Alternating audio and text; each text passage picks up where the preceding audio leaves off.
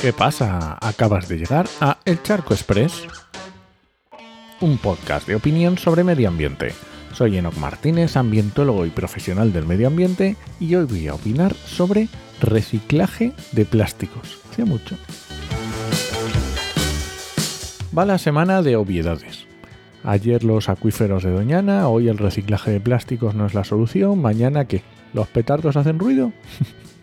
pues nada, tenemos un estudio de la organización medioambiental Center for Climate Integrity, basado en estudios que ya se conocían y de documentos internos de la industria que se han conocido recientemente, en los que se ve que las grandes petroquímicas ya sabían hace más de 30 años que el reciclaje de plástico no es ni técnica ni económicamente viable.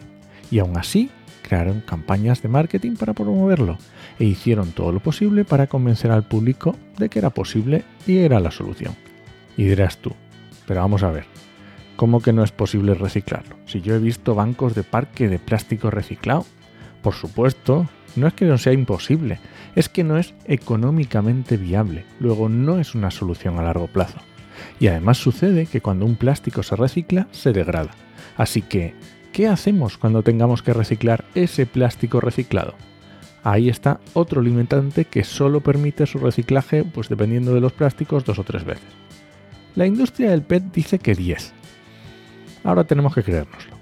Porque lo suyo es que el plástico se reciclara para hacer el mismo producto que está reciclando. Pero no es así.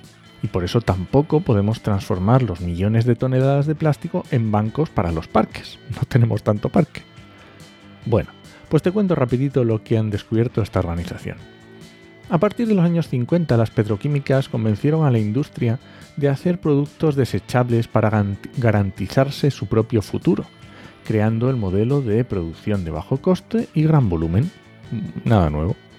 Al poco tiempo el público se dio cuenta del problema, se les llenaba el cubo de basura de plásticos, así que la industria propuso dos soluciones, una que eran inertes y por lo tanto se podían dejar en los vertederos y la otra que se podían incinerar, se podían quemar.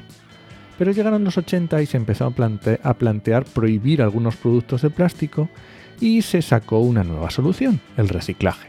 Y ahí es donde se, se inventó el famoso logotipo del reciclaje de plástico con las tres flechitas, que hace pensar que es un ciclo infinito, aunque por supuesto la industria sabía que el reciclaje no es infinito. Aquí es cuando llega el reciclaje mecánico ya sabes, la clasificación, el lavado, la trituración, la fusión y el reprocesado de ese plástico. Pero claro, este proceso no es fácil ni barato, ni entonces existían las infraestructuras para llevarlo a cabo. Y por supuesto ya se vio que lo de quemar plásticos tampoco era tan sencillo. Y así llegamos al día de hoy, donde nos proponen como la solución definitiva el reciclaje químico. Aunque se olvidan mencionar que este proceso contamina y consume más energía el reciclaje tradicional de plásticos.